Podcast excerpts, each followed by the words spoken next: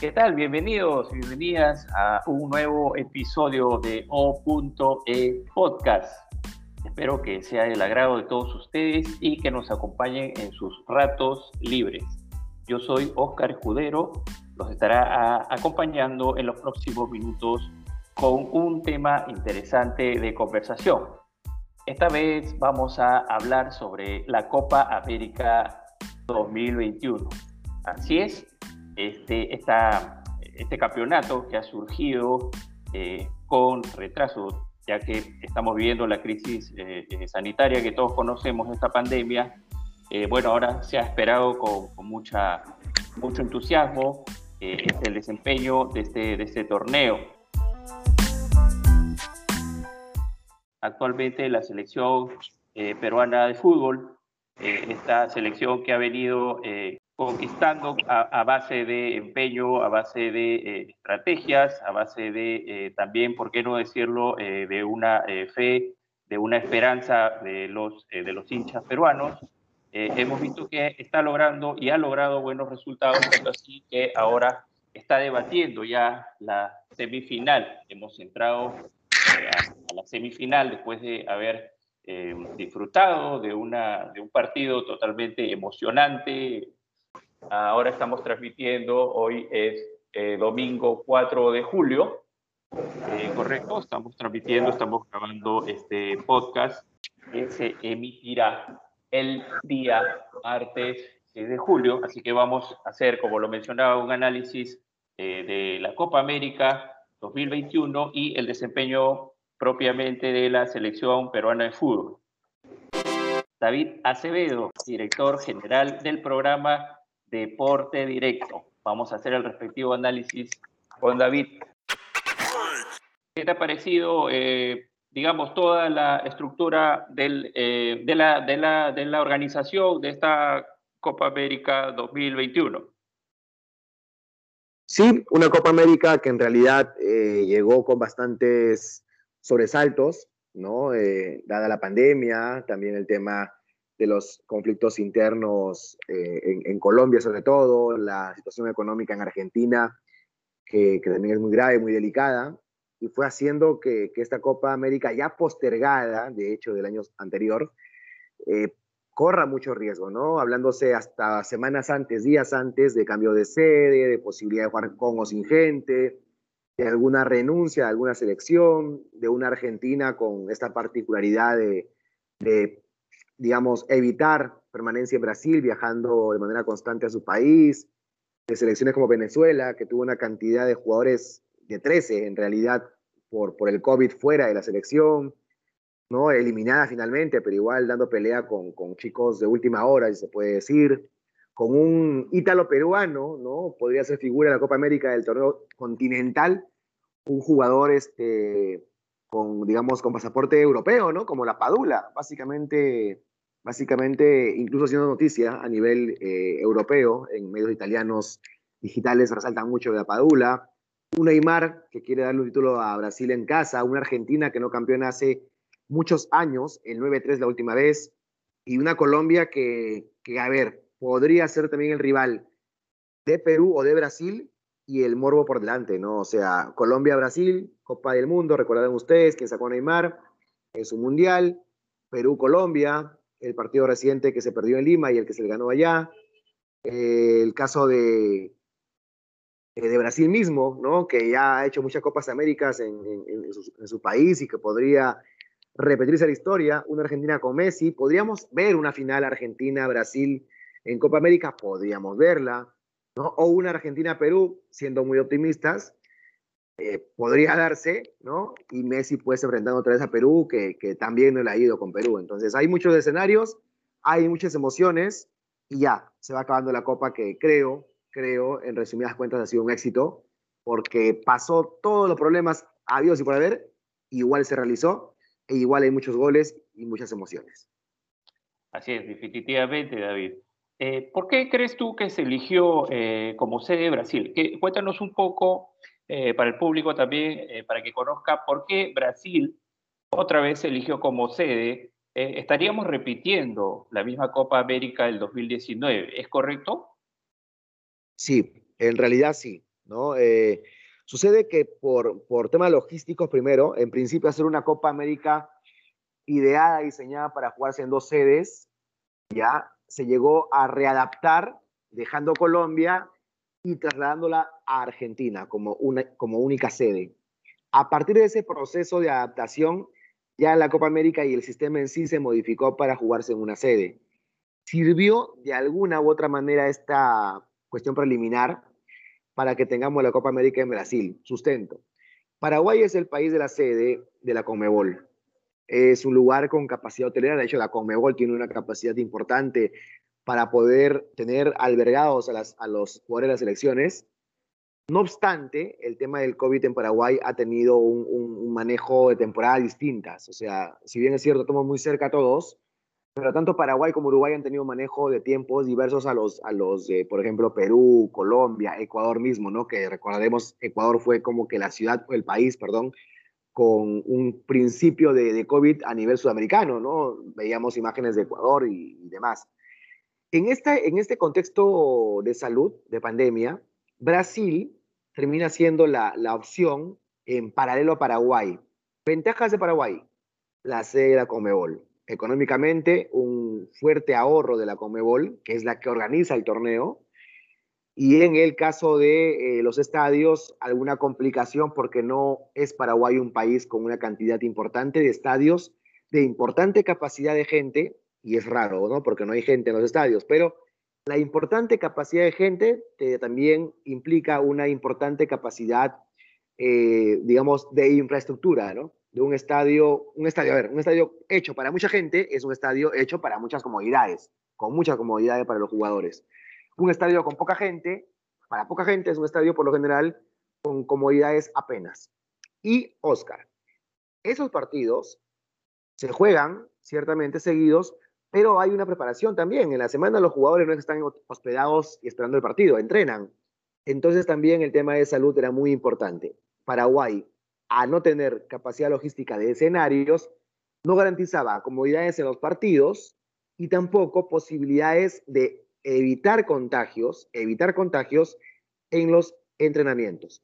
Aparece Brasil, país enorme, país con muchas industrias, país con muchos estadios, grandes estadios, y país donde además el, gobierno mismo había permitido de hace bastante ya ciertas libertades criticadas por, mucha gente, pero para el tema de fútbol era un escenario más favorable, reitero, de manera logística. Entonces la Comebol dijo, ok, tengo tantos millones, tengo X millones, voy a ahorrarme un poco por hacerlo en Paraguay, pero voy a complicar alguna cuestión de logísticas, no importa, plata hay, vamos a Brasil, Brasil dijo, obrigado, y se hizo Brasil. Ojo que iguala, unos cinco días antes de la Copa América en Brasil, hubo una asamblea, para poder aprobar, pero vamos, aprobar lo que ya estaba aprobado, ¿no? Hay cierto protocolo, cierta burocracia, ciertas formalidades que hicieron que solamente sea una reunión de amigos, un té de, de amigos, esta, esta reunión y la Copa América se dio en Brasil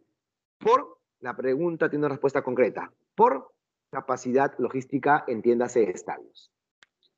Digamos, ha sido un país que duramente eh, eh, atacó esta pandemia, ha, habido eh, muchas personas fallecidas, pero ¿cómo se ha manejado esto de la pandemia entre los equipos participantes?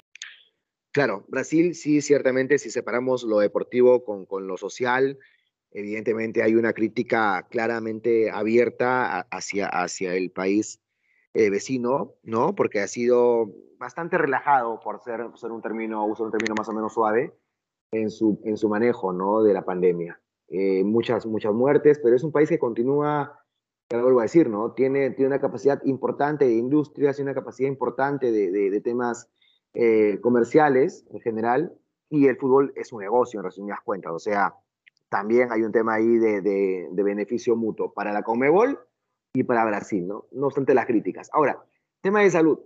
Todas las elecciones en un primer momento estaban obligadas, obligadas a vacunar a toda su delegación. esa delegación por el grupo de jugadores, comando técnico, dirigentes, invitados, algún amigo por ahí colado y demás. O sea, obligados.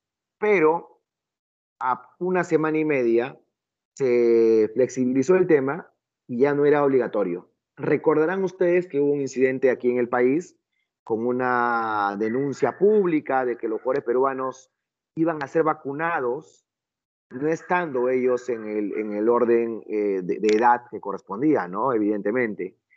Y que incluso Gareca no aceptó la vacuna y que por ahí era algo que se iba a hacer a escondidas, lo cual evidentemente eh, da una mala señal. Y ante la denuncia pública, pues se canceló la vacunación eh, del gobierno peruano a los jugadores. Porque las vacunas que la Comebol obligaba que se pongan los seleccionados son de un laboratorio distinto al que tenemos en el país. No vamos a hacer publicidad gratis, así que no vamos a mencionarlo. Pero Perú, la selección peruana terminó yendo a Brasil y vacunándose allá. Importante, Oscar.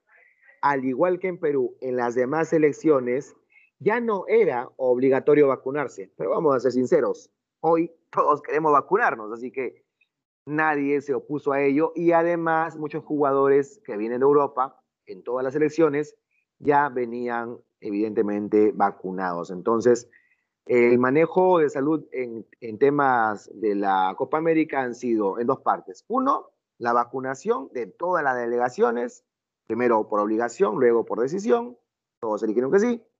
Y segundo, una serie de protocolos de entrenamientos, donde, por ejemplo, habían ambientes eh, diseñados, ¿no? separados, para que las delegaciones puedan ir, por ejemplo, por ejemplo, del hotel, del hotel al estadio y no usar los servicios higiénicos del estadio, sino que ir nuevamente al hotel y ahí asearse.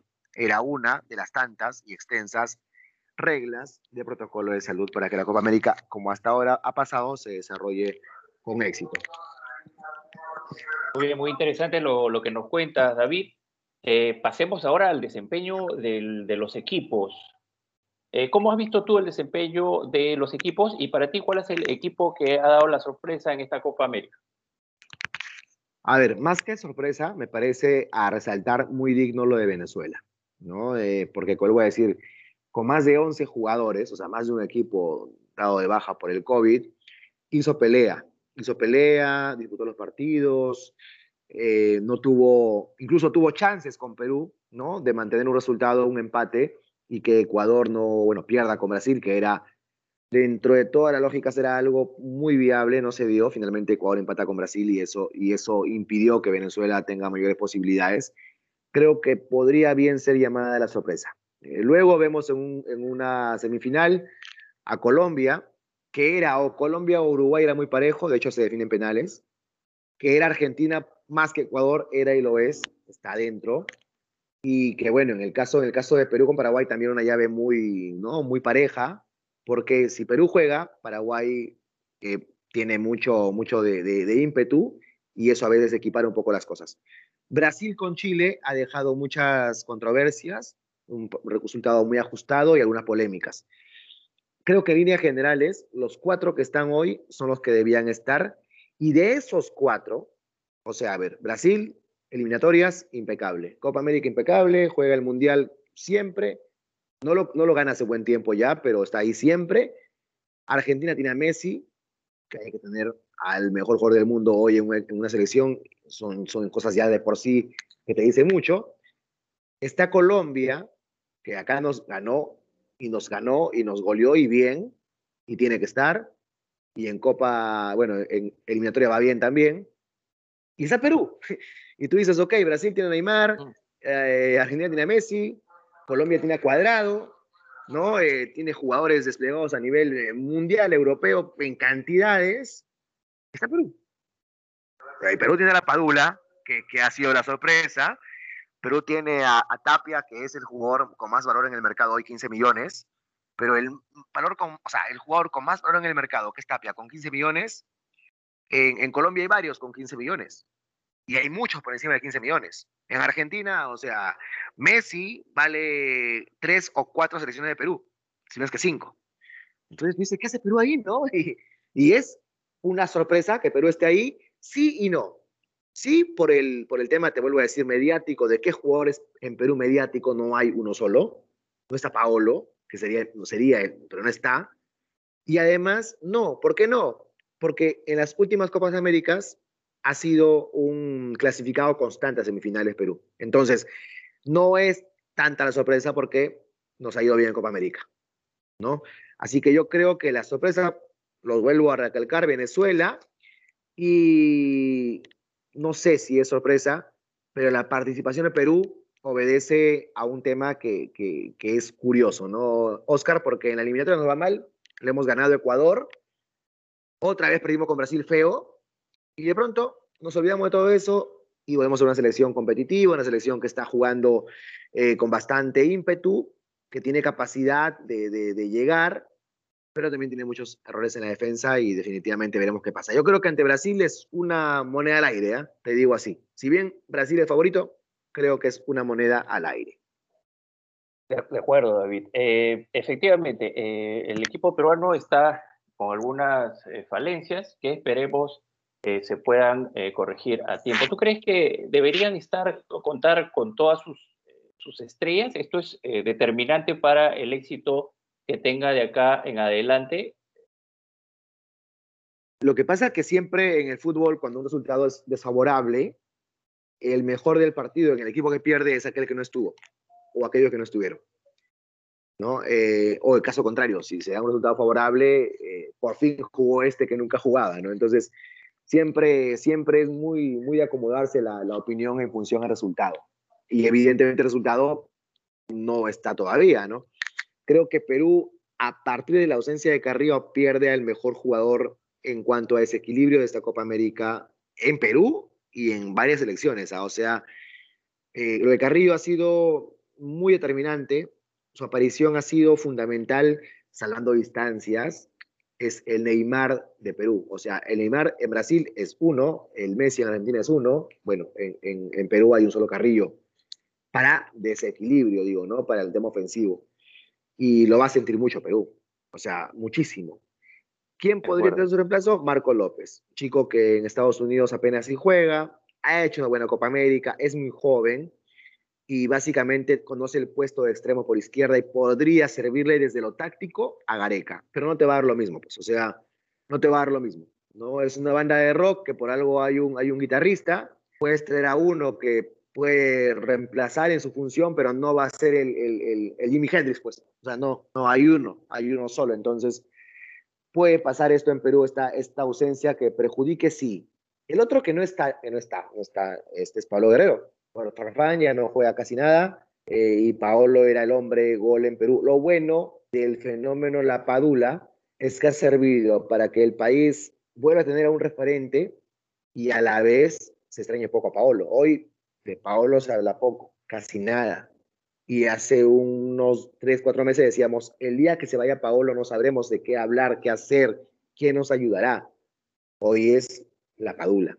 Entonces yo creo que el equipo va a haber mermado su, funcionamiento, Oscar, pero habría que ver también, y con esto acabo la idea, habría que ver también cuánto Perú iba a proponer en el ofensivo contra Brasil, usando a Carrillo, y cuánto iba a usar a Carrillo de manera más defensiva, para evitar que, que ellos hagan el gol y poder en una hacerles un gol. Yo creo que, que, como te digo, moneda al aire, ¿no? Moneda al aire porque es un partido que se plasma con mucho nervio, con mucho antecedente. Brasil ve a Perú con ojos diferentes a como ve otras elecciones. No porque seamos el rival que lo puede ganar, pero acá en Lima nos ganaron con, ya saben, ¿no? Bascuñán, el árbitro chileno, y todo lo que pasó. Eh, le ganamos en una Copa América con un gol de mano que nunca debió cobrarse, y la final del año, del año de la Copa América anterior, pues este, Paolo los hizo sufrir y ellos acabaron ajustando prácticamente en parte del partido. Así que por eso es una moneda al aire. Es un partido con, con antecedentes que podrían jugar en lo psicológico para una u otra manera en ambas elecciones. De acuerdo, David. Eh, bueno, yo, yo que te conozco, obviamente yo sé que tú no eres un brujo, no lees las cartas, eres todo un profesional eh, del, periodismo deportivo, así que con tu, sabiduría, con tu sapiencia, cuéntanos, ¿cómo va a ser? ¿Cómo, eh, avisoras la gran final de esta Copa América? Yo creo que está para un duelo Messi, Messi. Evidentemente el corazón me dice que no, pero la cabeza me dice que sí. Además serían bonitos duelos con mucho morbo, mucha revancha. De hecho ya hay, ya hay morbo y revancha, o sea, Perú y Brasil han jugado 10 veces con la que van a jugar el lunes, perdón, van a ser 10. ¿ya? Y van a ser los partidos con mayor, eh, digamos, constancia entre Perú y Brasil en los, siguientes años. Argentina-Colombia, todos recuerdan aquella goleada de Colombia en Argentina. Hasta hoy, toda la vida va a quedar en el recuerdo. De ganar Argentina, que puede pasar ante Colombia, y de ganar Brasil ante Perú, vamos a tener semifinal, perdón, finales. En el caso de la final máxima Argentina-Brasil, Messi Neymar, vuelvo a decirlo, y en el partido por el tercer puesto, Colombia-Perú, viene de jugar, le ganó Perú a Colombia, nos ganó, nos ganó ellos acá. Creo que serían bonitas llaves. Pero la sorpresa en el fútbol es algo que hace el fútbol sea tan maravilloso, ¿no? O sea, no hay nada sentenciado. Pero si me dices hoy, golpe de, domingo, mediodía, eh, sí, yo creo que va a Brasil Argentina a la final. Correcto, muy bien, David. Siempre acertado tus comentarios. Eh, te, agradecemos tu participación. Eh, ¿Algo más que quieras agregar?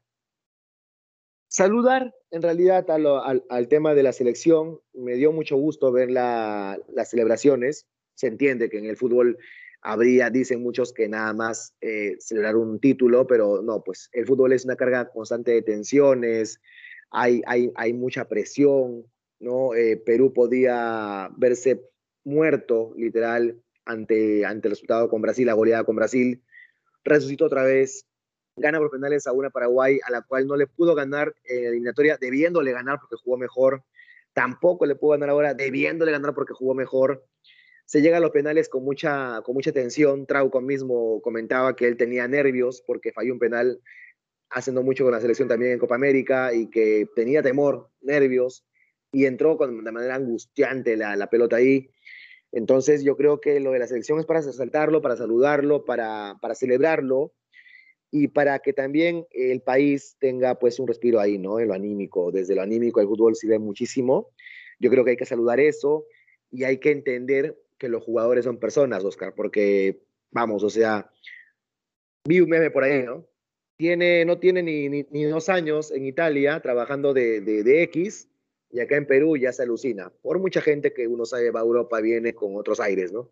Y en cambio la Padula, que tiene unos meses, ya baila armonía 10 y ya es un peruano más, ¿no? Este, es un peruano más definitivamente. Entonces, creo que desde lo que tiene que ver con lo humano, esta selección, esta unión, esta alegría, este compartir de los chicos, estos videos en redes sociales, me alegran. A mí me alegran mucho porque muestran unión y si el país algo requiere hoy y en la historia muchas veces no hubo, es la unión. Así que es una selección que nos contagia unión y que ojalá la gente en el día a día también pueda contagiarse de la unión y de esa capacidad de, pese a no tener los recursos, vuelvo a decir, no tenemos a un Neymar, a un Messi, no ganamos millones a nivel fútbol en Europa, somos una selección promedio medio para abajo, estamos entre los cuatro mejores de América. Pues, Y de eso hay que resaltar.